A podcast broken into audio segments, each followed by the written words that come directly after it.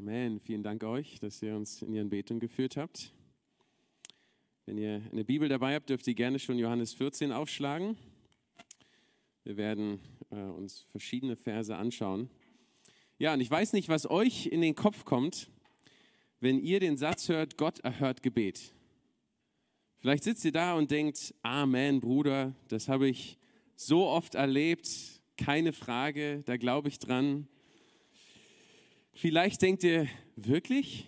Das macht er auch heute noch, das funktioniert noch. Also vielleicht da diese Frage, die Offenheit. Ähm, und vielleicht sagt ihr auch, ja, es ist ja alles schön und gut, aber warum hat er dieses eine Gebet, was ich jetzt schon so lange bete, warum hat er das noch nicht beantwortet?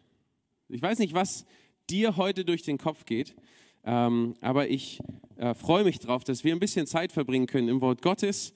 Ähm, und einfach schauen dürfen, was Gott uns da auch zuspricht. Und ich möchte gerne ähm, verschiedene Verse aus Johannes 14, 15 und 16 vorlesen. Das sind die letzten Stunden im Prinzip, die Jesus mit seinen Jüngern verbracht hat. Und die letzten Stunden eines Menschen, äh, gerade mit einer Gruppe, sind oft auch die bedeutsamsten Stunden oder die Stunden, wo, äh, wo ein Mensch, der, der weiß, dass auch ein Ende bevorsteht, nochmal ganz besonders auf seine Worte achtet. Und wir finden etwas, was Jesus immer und immer und immer wieder sagt. Und das finde ich unglaublich spannend. Deswegen, ich lese die ersten Verse aus Johannes 14, die Verse 12 bis 14. Ich lese aus der neuen Genfer Übersetzung. Wenn ihr eure Bibeln dabei habt, ermutige ich euch, macht sie auf oder eure Handys und lest mit.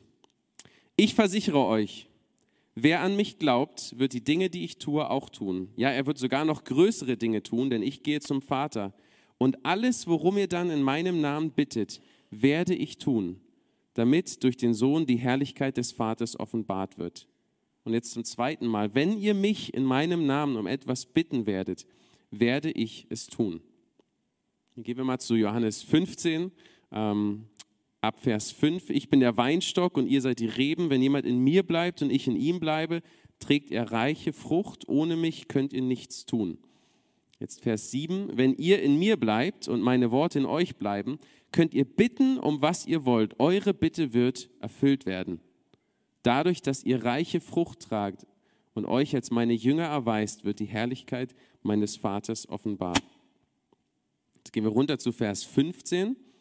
Ich nenne euch Freunde und nicht mehr Diener. Ein Diener weiß nicht, was sein Herr tut. Ich aber habe euch alles mitgeteilt, was ich von meinem Vater gehört habe.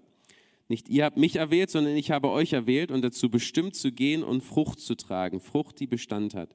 Wenn ihr dann den Vater in meinem Namen um etwas bittet, wird er es euch geben, was immer es auch sei. Jetzt Johannes 16, die Verse 23 und 24. An jenem Tag werdet ihr mich nichts mehr zu fragen brauchen. Ich versichere euch, wenn ihr dann den Vater in meinem Namen um etwas bittet, wird er es euch geben. Bisher habt ihr nichts in meinem Namen erbeten. Bittet und ihr werdet empfangen dann wird eure Freude vollkommen sein. Ist es nicht spannend, dass in den letzten Stunden, die Jesus mit seinen Jüngern verbringt, er sechsmal den Jüngern sagt, bittet in meinem Namen und es wird euch gegeben werden. Das finde ich so erstaunlich, wie oft Jesus diesen Punkt den Jüngern hier kommuniziert. Und die erste große Frage an uns ist natürlich, glauben wir das eigentlich? Glauben wir das noch? Wir, die wir mit Jesus unterwegs sind, heute im 21. Jahrhundert hier in Stuttgart, glauben wir, dass wenn wir im Namen Jesu Dinge erbitten, dass Gott sie erfüllen wird. Darf ich euch alle bitten, mal aufzustehen? Ja, ihr sitzt jetzt noch äh, genug äh, und können wir kurz nochmal den Kreislauf in Bewegung bringen.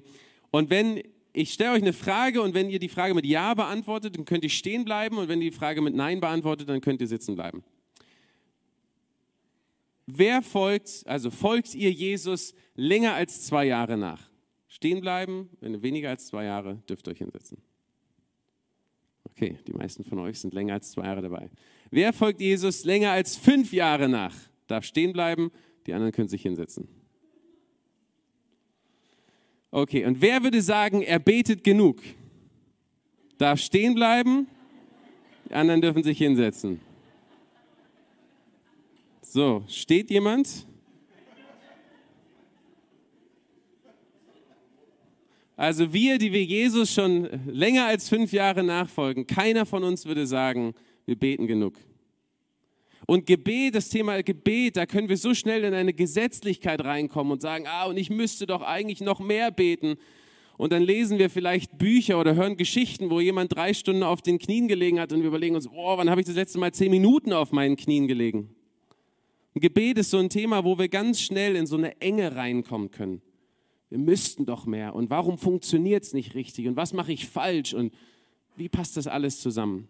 Und in 20 Minuten kann ich natürlich ganz vieles nicht sagen. Deswegen möchte ich euch ermutigen, lest mal die Kapitel Johannes 14 bis 16 am Stück durch. Nehmt euch die Zeit. Setzt euch mit einem Kaffee oder einem Tee oder was weiß ich hin und lest die Kapitel und dann seht ihr, dass der Kontext, in dem Jesus all das sagt, der ist, dass er uns einlädt in eine Beziehung mit dem Vater, wo wir in so einer Abhängigkeit sind, dass in Liebe zum Vater wir verändert werden von innen heraus, dass die Dinge, die unserem Vater auf dem Herzen liegen, uns auf dem Herzen liegen werden. Und wir dann in dieser Abhängigkeit, wo wir wissen, dass aus uns selber heraus nichts Gutes kommt, aber dass aus ihm heraus das kommt, dass wir da heraus bitten dürfen und erleben dürfen, wie er sich dazu stellt und wie er in unserem Leben die Dinge voranbringt, die seinem Namen Ehre bringen. Das ist der Fokus. Und unser Gebetsleben ist da aber ganz oft auch ein Spiegel, der uns zeigt, wie sehr wir in dieser Beziehung zum Vater stehen und wo vielleicht auch nicht. Und ich möchte eine Frage stellen, wenn Gott alle deine Gebete im letzten Monat erhören würde, alle deine Gebete, würde die Welt anders aussehen oder würde nur deine Welt anders aussehen? Wenn alle deine Gebete im letzten Monat erhört würden, würde die Welt anders aussehen? Würden die Dinge, die Gott auf dem Herzen liegen, in dieser Welt sichtbar sein? In deiner Nachbarschaft, dort, wo du arbeitest, in dieser Stadt und auch in den Ländern, wo es noch keine Gemeinden gibt? Oder würde nur deine Welt anders aussehen? Unser Gebetsleben ist da ein Spiegel und manchmal brauchen wir es, uns den Spiegel auch vorzuhalten und zu sagen, Herr, forsche du auch, ins, auch in mir.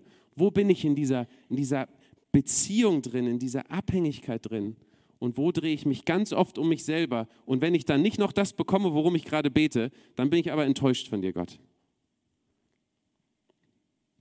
Sechsmal sagt Jesus, bittet in meinem Namen und es wird euch gebeten, gegeben werden. Und ich frage mich, warum sechsmal? Warum reicht es nicht einmal? Und ich glaube, die Antwort ist, dass wir so schnell vergessen. Als Menschen tendieren wir dazu, Dinge, die wir einmal erlebt haben, Dinge, die wir gesehen haben, dass sie stimmen, trotzdem wieder zu vergessen. Ich liebe die Geschichte, wo Jesus äh, die Jünger mitnimmt und 5000 oder 4000 äh, Menschen satt gemacht werden von einem Wunder, wo Brot und Fische vermehrt werden. Wahrscheinlich die meisten von euch kennen die Geschichte. Und dann sitzt Jesus mit den Jüngern ein paar Stunden später in einem Boot und dann sagt er zu den Jüngern und passt auf den Sauerteig der Pharisäer auf. Und was er sagen will, ist sozusagen, achtet darauf, dass ihr euch von der Lehre der Gesetzlichkeit nicht bestimmen lasst. Und wisst ihr, was die Jünger denken? Die denken, oh Mann, wir haben vergessen, Sandwiches einzupacken. Und jetzt sagt Jesus das, weil er sich Sorgen macht, weil wir vergessen haben, Mittagessen einzupacken. Und Jesus dreht sich quasi um und ich kann mir das vorstellen, wie er mit den Augen rollt und sagt, Jungs, habt ihr vergessen, was vor ein paar Stunden passiert ist? Da sind 5000 bzw. 4000 Leute und eigentlich noch viel mehr, weil Frauen und Kinder damals nicht mitgezählt wurden. Da sind so viele Menschen äh, satt geworden von den paar Broten und Fischen, die wir dabei haben. Habt ihr das schon vergessen?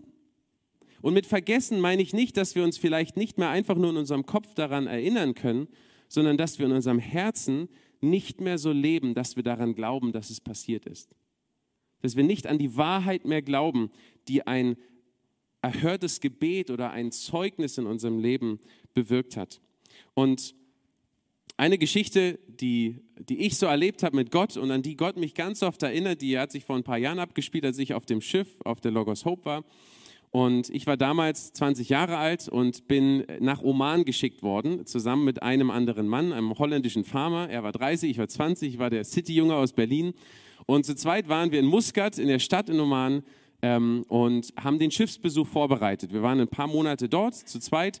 Und den Schiffsbesuch vorzubereiten bedeutet, Kontakte zu sammeln, zu Programme zu planen, die das Schiff dann machen kann, wenn sie dort sind, die Genehmigung von der Regierung einzuholen, Öffentlichkeitsarbeit zu machen, in den Fernsehshows und Radiosendungen und was weiß ich aufzutreten, einfach um die Leute zu ermutigen, aufs Schiff zu kommen. Und eine meiner Aufgaben war es, die offizielle Eröffnung zu organisieren und einen Ehrengast zu beschaffen. Der Ehrengast ist der, der kommt aufs Schiff, sozusagen durchschneidet das Band, die Medien sind da, berichten drüber und alle kommen aufs Schiff. So ist der Plan. Und ähm, da gibt es Protokolle, wer sozusagen qualifiziert ist, um Ehrengast zu sein. Wir haben zuerst den Minister für ähm, Kultur und äh, Erbe sozusagen angefragt. Ähm, der hat aber abgesagt. Dann haben wir den Minister für Bildung angefragt, der hat auch abgesagt. Dann haben wir den Minister für Tourismus angefragt, der hat auch abgesagt. Und mit der Zeit ist uns klar geworden, okay, in diesem hochmuslimischen Land, die akzeptieren, dass wir kommen, aber es gibt eine gewisse Grenze und die wollen bestimmte Sachen auch nicht mit uns machen. Und Stück für Stück frage ich all die wichtigen Leute in diesem Land an, die ich da so anfragen kann, und die sagen alle ab. Das Schiff kommt immer näher und ich habe noch keinen Ehrengast. Ich bin 20 Jahre alt, mein erstes Mal, dass ich so ein Projekt mache. Ich habe schon Herzklopfen und denke mir, Gott, du musst jetzt irgendwas machen. Mein Teamleiter fragt mich schon, Doron, brauchen wir überhaupt einen Ehrengast? Und ich denke mir, Steven, wenn wir keinen Ehrengast haben, wie soll das alles werden und was weiß ich? Eine Woche bevor das Schiff kommt, schreibe ich eine SMS an all die Missionare im Land, an die Leute, die wir so kennengelernt haben in den Monaten, die wir dort waren und habe geschrieben, Leute, bitte betet mit mir, ich habe noch keinen Ehrengast, betet, dass Gott irgendwas macht, wir brauchen einen Ehrengast. Und ich habe verschiedene SMS zurückbekommen, eine SMS, die ich zurückbekommen habe, war, Doron, Gott hat nicht nur irgendeinen Ehrengast für euch, Gott hat den richtigen Ehrengast für euch. Ich weiß nicht, wann ihr das letzte Mal so richtig gut gemeinten christlichen Rat bekommen habt. Ähm, und ihr eigentlich in so einer Situation seid, wo ihr denkt, den hätte er mir ja vor zwei Monaten auch schon schicken können, den richtigen Ehrengast. Ja? Und trotzdem habe ich gesagt, doch Gott, ich, ich hoffe, dass du noch irgendwas in petto hast. Vier Tage bevor das Schiff kommt, bekomme ich eine andere SMS. Sagt Ron über den Nachbarn, den Verwandten, was weiß ich, äh, zehn verschiedene Ecken, haben wir Kontakt zum Cousin vom Sultan und dem Leiter einer der größten Firmen in Oman. Soll ich den mal soll ich dir mal den Kontakt besorgen? Ja, für mich vier Tage vor das Schiff kommt, der letzte Strohhalm sozusagen, ja unbedingt. Und ich telefoniere mit dem ähm, Sekretär von diesem Mann und der Mann sagt, okay, er wird mit seinem Chef reden, er macht keine Versprechungen, aber er wird mit seinem Chef reden. Zwei oder drei Tage bevor das Schiff kommt, ich kann mich erinnern, ich, ich bügel mein Hemd morgens und ich werde langsam wahnsinnig, weil ich mir denke, ich muss jetzt hören. Das Schiff fragt mich alle zehn Minuten, wer ist der Ehrengast? Ich bin am Ende meines Lateins. Und ich kann mich erinnern, ich wollte mein Handy nehmen und den Mann anrufen und ich habe den Eindruck gehabt, dass Gott zu mir spricht, Doron, ruf ihn nicht an, ich habe alles unter Kontrolle. Und ich bin ausgeflippt, ja, und habe hab aber gemerkt, also habe den Eindruck gehabt, Gott sagt ganz klar zu mir, ruf ihn nicht an, Doron, ich habe alles unter Kontrolle. Und ich kann mich erinnern, ich gehe auf meine Knie und ich sage, Gott, ich habe doch eh nichts in der Hand, ich gebe dir das jetzt hin. Und äh, wirklich, True Story, äh, nicht gelogen, ein paar Minuten später klingelt mein Handy und der Mann geht ran, der Sekretär, und sagt, okay, mein Chef wird kommen, aber er wird keine Rede halten, was normalerweise üblich ist. Ich denke mir, preis den Herrn, ich habe einen Ehrengast, ob der jetzt redet oder nicht, ist mir erstmal egal. Ich sofort dem Schiff Bescheid gesagt, der Cousin vom Sultan, der Sultan hatte keine eigenen Kinder, von daher, das war ein ziemlich guter Ehrengast. Äh, ich mich natürlich unglaublich gefreut. Kommt der Tag der offiziellen Eröffnung, dieser Mann kommt äh, mit seiner Kolonne, kommt aufs Schiff und mitten in dem Programm der offiziellen Eröffnung steht der Mann auf und läuft vorne ans Mikrofon. Und in so einem Programm ist alles bis auf jede Minute durchgetaktet. Das war nicht ein Programm, das er spricht. Er geht ans Mikrofon und er sagt, ich wollte eigentlich nichts sagen, aber in dem Moment, wo ich auf dieses Schiff gekommen bin, habe ich gespürt, hier ist etwas anders. Und ich ermutige alle Omanis, kommt und seht euch dieses Schiff an. Und ich werde meine eigene Familie herbringen, um das zu erleben. Und nach dem, und hat ein paar Minuten geredet, nach dem Programm kommt der Leiter der Eventsabteilung an Bord auf mich zu und meinte, Doron, ich, ich höre Reden von Ehrengästen in jedem Hafen. Das war der beste Ehrengast, den ich je erlebt habe. und, ähm, und ich natürlich, preis den Herrn, kann ich nichts für. Ähm, und ein paar Tage später kommt dieser Mann mit zehn Leuten aus seiner Familie, Frauen komplett verschleiert, manche Kinder und der, der kauft Bücher wie What's So Amazing About Grace von Philip Yancey. Also hammer evangelistische Lektüre. Und ich bin überzeugt, Gott hat in diesem Mann, in diesem sehr einflussreichen Mann in dem Land, äh, etwas bewirkt. Und ich durfte ein bisschen ein Teil sein von dieser Geschichte, die Gott gemacht hat. Und ich habe danach noch Projekte in Indien und in Singapur gemacht, wo ich jedes Mal an einen Punkt gekommen, wo ich auf die Knie gegangen bin und im Prinzip gesagt habe, Gott, jetzt musst du etwas machen, weil ich, ich kann es nicht, ich bin am Ende. Und Gott ist jedes Mal, hat er, hat er sich als treu erwiesen, als ein Gott, der wirkt und der, der da ist und der anders wirkt, als ich es mir manchmal gewünscht hätte und später, als ich es mir oft gewünscht hätte, aber der doch wirkt und seinem Namen Ehre bereitet. Und wisst ihr, bis heute, wenn ich Mühe habe oder Sorgen mir mache, ähm, und ich mache mir oft Sorgen oder ich, ich, ich Ängste habe oder was weiß ich, dann spricht Gott zu mir und sagt, Doron, ich bin der Gott Omans, Indiens und Singapurs. Ich bin der gleiche Gott heute wie damals, den du erlebt hast. Und ihr alle seid vorhin oder die meisten von euch sind aufgestanden und haben gesagt, ich folge Jesus nach. Und ich bin überzeugt, weil ihr Gott in eurem Leben erlebt habt. Weil ihr erlebt habt, dass Jesus etwas macht in eurem Leben, dass Jesus wirkt. Und ich möchte dich ermutigen, nimm einen Moment Zeit jetzt, ich mache jetzt einen Moment Pause, einfach zu überlegen, was ist eine Sache in deinem Leben, wo du, wo du wirklich weißt, hier hat Gott gewirkt. Und irgendwie schaust, wie kann ich es schaffen, dass ich das nicht vergesse.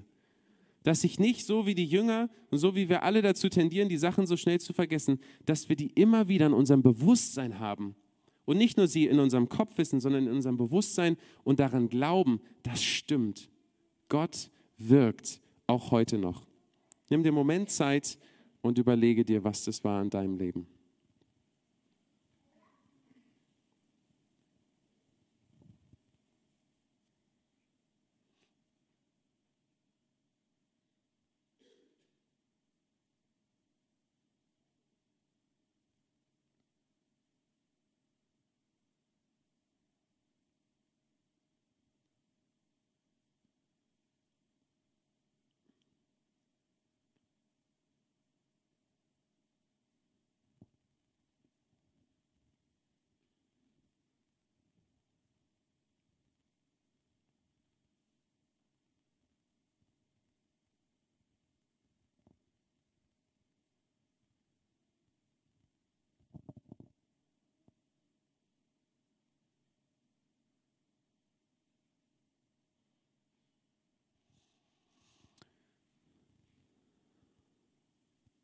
Ich hoffe, einigen von euch ist was gekommen und wenn euch noch nichts eingefallen ist, dann nehmt euch die Zeit heute oder morgen und überlegt wirklich, was ist es und schreibt euch das auf. Im Alten Testament lesen wir es immer wieder, die Israeliten, die sollten sich das um die Hälse hängen, die sollten das an ihre Türpfosten ranhängen, die sollten Lieder schreiben, um sich immer wieder daran zu erinnern. Wir brauchen das, wir brauchen diese Erinnerungspunkte, damit wir nicht vergessen.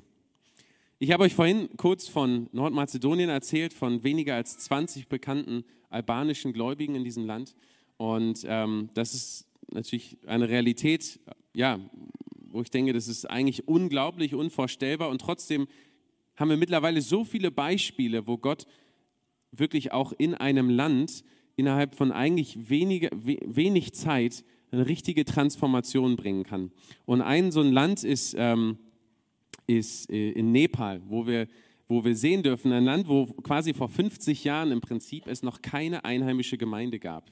Und mittlerweile sehen wir das, dass die einheimische Gemeinde so stark geworden ist, dass all die westlichen Missionare und Christen jetzt den Schritt zurücktreten, weil die einheimische Gemeinde jetzt eine Stärke hat, um den Jüngerschaftsauftrag, andere zu Jüngern zu machen, den jetzt selber ausführen kann. Und wir haben über 100 Mitarbeiter, alle Nepalis, die in all die Dörfer ziehen, da wo Menschen Jesus noch nicht kennen und denen von Jesus erzählen, wo Kleingruppen gestartet werden, wo man sich um die Bibel herum trifft und gemeinsam im Wort Gottes liest und das dann auslebt in seinem eigenen Leben. Und es kommen unglaublich viele Menschen zum Glauben durch diese nepalesischen Brüder und Schwestern. Und ich habe vor einiger Zeit mit dem, mit dem Leiter in, in, Nepal gesprochen und er hat mir gesagt, Doran, weißt du, was die, der sozusagen der Nummer eins Grund ist, warum die Menschen zum Glauben kommen? Weil Gott die Gebete der Christen erhört. Die Menschen haben so oft schon, waren sie bei Mönchen oder bei allen möglichen ähm, Witch-Doktoren äh, und, und was weiß ich und, und haben sozusagen mit den, mit den Krankheiten und all den Themen ihres Lebens nach Hoffnung und nach Hilfe gerungen und es ist nichts passiert und dann kommen die Christen und die beten im Namen von Jesus und Dinge passieren. Das ist der Hauptgrund, warum Menschen sagen, dieser Jesus, der das getan hat, dem will ich nachfolgen mit meinem Leben. Und ich finde das so spannend, weil es erfordert den Mut, da hineinzugehen, einen kranken Menschen zu sehen und zu sagen, ich möchte für dich beten im Namen Jesu. Oder von einer Not zu hören, wo man sich denkt, da kann ich doch rein menschlich gesehen überhaupt nichts machen, aber zu sagen, ich möchte im Namen Jesu beten. Oder wie wir das vorhin von Rui gehört haben, einem Menschen zu begegnen, etwas zu hören und zu sagen, lass mich für dich beten im Namen von Jesus, weil er derjenige ist, in dem die Kraft ist. Und das ist eine, eine Herausforderung für uns, dass wir nicht nur einfach mehr beten, sondern dass wir wieder mehr mit der Erwartungshaltung in unserem Alltag unterwegs sind, wo wir von Gebet abhängig sind, wo wir so leben, dass wir Gebet brauchen und wo wir auch daran glauben und darauf hoffen, dass Gott durch Gebet wirkt. Für viele von uns heute Morgen ist der Auftrag nicht mehr zu beten, sondern wieder mehr so zu leben, dass wir Gebet brauchen und von Gebet abhängig sind. Und jemand hat mal gesagt, für alle Bilder des Heiligen Geistes in der Bibel, da haben Deutsche eine Versicherung. Feuer, Sturm, Wasser. Wir lieben es, die Dinge in der Hand zu haben. Wir lieben es, Dinge unter Kontrolle zu haben. Aber wenn du meinst, nachfolgen zu können und alle Dinge unter Kontrolle zu haben, dann hast du irgendwo was Falsches mitbekommen. Weil Jesus nachzufolgen bedeutet bewusst, Jesus, ich übergebe dir die Kontrolle meines Lebens. Und vom Heiligen Geist erfüllt und geführt zu werden bedeutet, wirke du durch mich und verherrliche du dich durch mich. Und manches Mal hören wir so, solche Geschichten und wir lesen vielleicht Bücher von irgendwelchen großen Männern und Frauen Gottes, die unglaublich im Gebet unterwegs waren und dann unglaublich äh, krasse Dinge erleben und wir denken uns, ja, ich bin halt kein Paulus oder kein Petrus und wie sie alle heißen. Und das bin ich auch nicht. Und Moody, der äh, amerikanische Evangelist, der hat mal gesagt, ähm, wenn die Welt mit dem Evangelium erreicht werden soll, dann bin ich überzeugt, muss es durch Männer und Frauen mit durchschnittlichem Talent geschehen. Es braucht gewöhnliche Männer und Frauen, die wissen, dass die Kraft, um diese Welt zu verändern, ja eh nicht in uns liegt. Und die sich dann hingeben und sagen, Gott, wirke du durch mich um in dieser Welt zu wirken. Und wir leben mittlerweile in einer Zeit, wo, der, wo wir das Bild haben von Gott, dass der größte Wunsch von Gott ist, dass es uns gut geht. Aber wenn wir die Bibel durchlesen, dann ist es nicht der größte Wunsch von Gott. Der größte Wunsch von Gott ist, dass er Ehre bekommt. Dass er Ehre bekommt. Und er bekommt dann Ehre, wenn die Geschöpfe, die in seinem Ebenbild gemacht worden sind, sich eine Haltung einnehmen, wo sie auf ihn schauen. Und die Geschöpfe selber erleben darin die größte Erfüllung ihres Lebens. Und er bekommt Ehre. Unser Auftrag in dieser Welt ist es, Gott Ehre zu geben. Ob wir essen, ob wir trinken, so wie wir leben, wie wir unsere Zeit verbringen, wie wir beten und wie wir in dieser Welt unterwegs sind. Lasst uns wieder mit dieser Haltung in unserem Alltag unterwegs sein. Lasst uns wieder eine Gemeinde sein und Jesus-Nachfolger sein, die Gott etwas zutrauen, die daran glauben, dass Gott wirken möchte in unserem Leben und durch unser Leben hindurch. Und das kann bedeuten, dass wenn du morgen auf der Arbeit bist und dein Arbeitskollege oder deine Arbeitskollegin erzählt dir von etwas, was sie bedrückt oder was ihn beschäftigt, dass du sagst, hey, weißt du was, darf ich für dich beten? Ich habe erlebt in meinem Leben, dass Jesus mich kennt, dass er sieht, was in meinem Leben abgeht, dass er mir die Last abnimmt, die ich selber nicht tragen kann. Und ich wünsche dir das Gleiche. Darf ich für dich beten? Es kann bedeuten, dass wenn deine Nachbarin vorbeikommt und deine Nachbarin in einer Opfermentalität gefangen ist und alle sind immer gegen sie und die Welt ist so schlimm und die Regierung macht nichts und alles geht in den Bach runter und früher war alles besser, dass du sagst, hey, darf ich dich erinnern, Gott hat dir Atem geschenkt. Du hast genug zu essen. Lebst in einem sicheren Land. Gott ist gut. Darf ich dir erinnern, was er in meinem Leben gemacht hat? Und wie schön es ist, mit dankbarem Herzen durchs Leben zu gehen. Es kann bedeuten, dass wenn eine ausländische Familie, eine Flüchtlingsfamilie in deiner Stadt, in deinem Ort ankommt, dass du sagst, hey, lass uns die einladen zum Essen. Auch wenn wir nicht genau wissen, wie wird das dann so und worüber sollen wir reden? Und schmeckt denen unser deutsches Essen überhaupt? und können überhaupt gut Deutsch sprechen. Aber unsere Häuser zu öffnen und zu sagen, ich möchte Gastfreundschaft zeigen. Und lass mich dir was sagen. Gott ist ein Gott, der mich sieht. Und weißt du was? Gott ist auch ein Gott, der dich sieht. Und es kann auch bedeuten, dass du sagst, weniger als 20 Jesus-Nachfolger unter den Albanern in Nordmazedonien. Ich kann mit meinem Job von überall aus arbeiten. Warum ziehe ich nicht mal für ein Jahr dorthin? Mach meinen Job weiter übers Internet. Internet haben sie dort auch. Und ich bin Teil des Teams dort. Und ich will mich dafür einsetzen, dass diese Menschen, die sich so sehr nach Vergebung, nach Heilung, nach Hoffnung sehnen, dass diese Menschen Hoffnung erleben dürfen. Ich weiß nicht, was es für dich bedeutet, aber ich möchte dich ermutigen, trau Gott wieder was zu und lebe wieder so, dass du Gebet brauchst, weil du die Dinge selber nicht in der Hand hast. Wenn wir die ganze Zeit nur in, auf Wegen unterwegs sind, wo wir selber alles unter Kontrolle haben, dann brauchen wir uns nicht wundern, wenn wir nichts von dieser unbeschreiblichen Größe und Macht Gottes erleben. Lasst uns wieder aus unserer Komfortzone rausgehen. Und dann, und das ist der letzte Punkt, natürlich die Frage, und was ist, wenn Gott nicht antwortet? Was ist, wenn nichts passiert? Was ist, wenn ich bete im Namen Jesus und ich benutze all die richtigen Wörter und es passiert doch nichts? Da möchte ich euch eine Geschichte erzählen. Ähm, Im Oktober 1991, das hat mir ein, ein Bekannter in, in Moosbach erzählt, im Oktober 1991, da lag die Logos 2 und viele von euch, und ich weiß, ihr als Gemeinde, ihr tragt auch die Schiffsarbeit seit so vielen Jahren schon mit und da möchte ich euch immer, immer wieder auch danken dafür. Und die Logos 2, die lag im Hafen in Montevideo in Uruguay im Trockendock und ist durch äh, ja, Reparaturen und so weiter gegangen. Und dann kam es zu einem Streik der Hafenmitarbeiter, die es brauchte, um die Reparaturen abzuschließen. Und das Schiff wurde aber in Argentinien erwartet. Und es waren offene Türen dafür, dass das Schiff eben in Argentinien weiter Dienst macht. Das heißt, die Schiffscrew hat sich versammelt jeden Tag und hat dringlichst im Gebet darum gerungen, dass Gott diesen Streik beendet und dass die Logos 2 schnellstmöglich, pünktlich nach Puerto Madryn in Argentinien kommt. Aber der Streik hat nicht aufgehört. Und irgendwann, nachdem dann die sich auf einen Tarif geeinigt haben oder was weiß ich, irgendwann war dieser Streik vorbei und das Schiff konnte mit viel Verspätung von Uruguay nach Argentinien fahren und haben dann gesehen, dass es ein so schlimmer Sturm den Süden von Argentinien äh, zerstört hat, dass ganz viele Schiffe, selbst die, die im Hafen angelegt waren, komplett zerstört waren. Und den Leuten ist klar geworden, wenn wir pünktlich nach Argentinien gekommen wären, dann wären wir wahrscheinlich ähm, ums Leben gekommen oder das Schiff wäre zerstört worden. Und dieser Mann, Immanuel, hat mir gesagt, Ron, seitdem ich das erlebt habe, feiere ich unerhörte Gebete.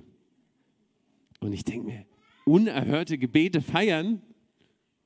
Und wisst ihr, ich glaube, am Ende des Tages, und da möchte ich einfach wieder zurückkommen zu dem, was ich am Anfang gesagt habe, am Ende des Tages geht es um eine Beziehung, wo wir als Menschen mit dem allmächtigen Gott, dem, der alles in seiner Hand hat, dem, der schon lange vor unserer Zeit auf dieser Welt gewirkt hat und der, der noch lange nach uns die Dinge weiter bewegen wird, dürfen in dieser Beziehung sein. Und er ist nicht der Automat, wo wir ein paar Münzen reinstecken und wir sprechen eine Formel und dann kommt es so raus, wie wir uns das wünschen. Er lädt uns ein, mit ihm unterwegs zu sein. Und am Ende des Tages dürfen wir ringen und wir dürfen mit dem Glauben und auch mit dem, was wir von der Vergangenheit mitbekommen haben, dürfen wir Dinge aussprechen im Namen Jesus und darauf hoffen, dass er wirkt. Und am Ende des Tages aber immer wieder sagen, aber Jesus, dein Reich komme, dein Wille geschehe. Ich gebe alles in deine Hand. Ich lass los. Und ich bin eigentlich überzeugt, dass das deinem Willen hier entspricht und ich bete weiter. Aber am Ende des Tages bist du der, um den es geht und auf den es ankommt. Und das möchte ich euch zusprechen, wenn ihr Dinge erlebt habt, wo ihr enttäuscht worden seid, weil Gott nicht so gewirkt hat, wie ihr das auch von einem guten Vater erwartet hättet. Und so wie wir es vorhin gesungen haben, dann lauft wieder zurück zum Vater. Lasst uns wieder in den Armen des Vaters kommen und sagen, Vater, ich verstehe nicht alles. Ich verstehe manche Sachen einfach nicht. Aber ich glaube daran, dass du ein guter Vater bist und dass du am Ende genau weißt, was du machst. Lasst uns daran erinnern, was er gemacht hat. Lasst uns wieder mit Glauben in unser Leben hineingehen, erwarten, dass er wirkt, aber am Ende des Tages immer wieder mit offenen Händen zu Gott zurückgehen und sagen, aber letztendlich, alles liegt in deiner Hand und wir vertrauen auf dich, weil wir dich lieben und weil wir in dieser Beziehung mit dir unterwegs sind. Amen. Vater, und ich spreche das so aus über jeden Einzelnen hier und ich bitte dich so darum, dass wir ganz neu erfüllt werden mit aufrichtiger Liebe für dich und mit echter Freude an dir. Und dass wir es als solch ein Privileg ansehen, mit dir unterwegs sein zu dürfen. Und dass wir aus dieser Beziehung heraus mit dir leben, leben dürfen. Wo wir dich erleben und wo wir erleben dürfen, wie du den Menschen um uns herum Hoffnung bringst, Zukunft bringst und positive Veränderung schenkst in dieser Welt. Und hilf uns auch da, dir zu vertrauen, wo wir die Dinge längst nicht mehr unter Kontrolle haben oder längst nicht mehr verstehen, warum etwas so passiert und nicht anders. Wir lieben dich, Vater, und wir sehnen uns danach, dass dein Reich kommt, dass dein Königreich, wo es keine Ungerechtigkeit gibt, wo es keine Verletzung gibt, wo du jede Träne abwischst, wo du jedes Leid stillen wirst, dass dieses Königreich kommt in unserer Welt und dass dein Name verherrlicht wird und dass dein Wille geschieht, hier auf dieser Erde so wie im Himmel. In deinem Namen, Jesus. Amen.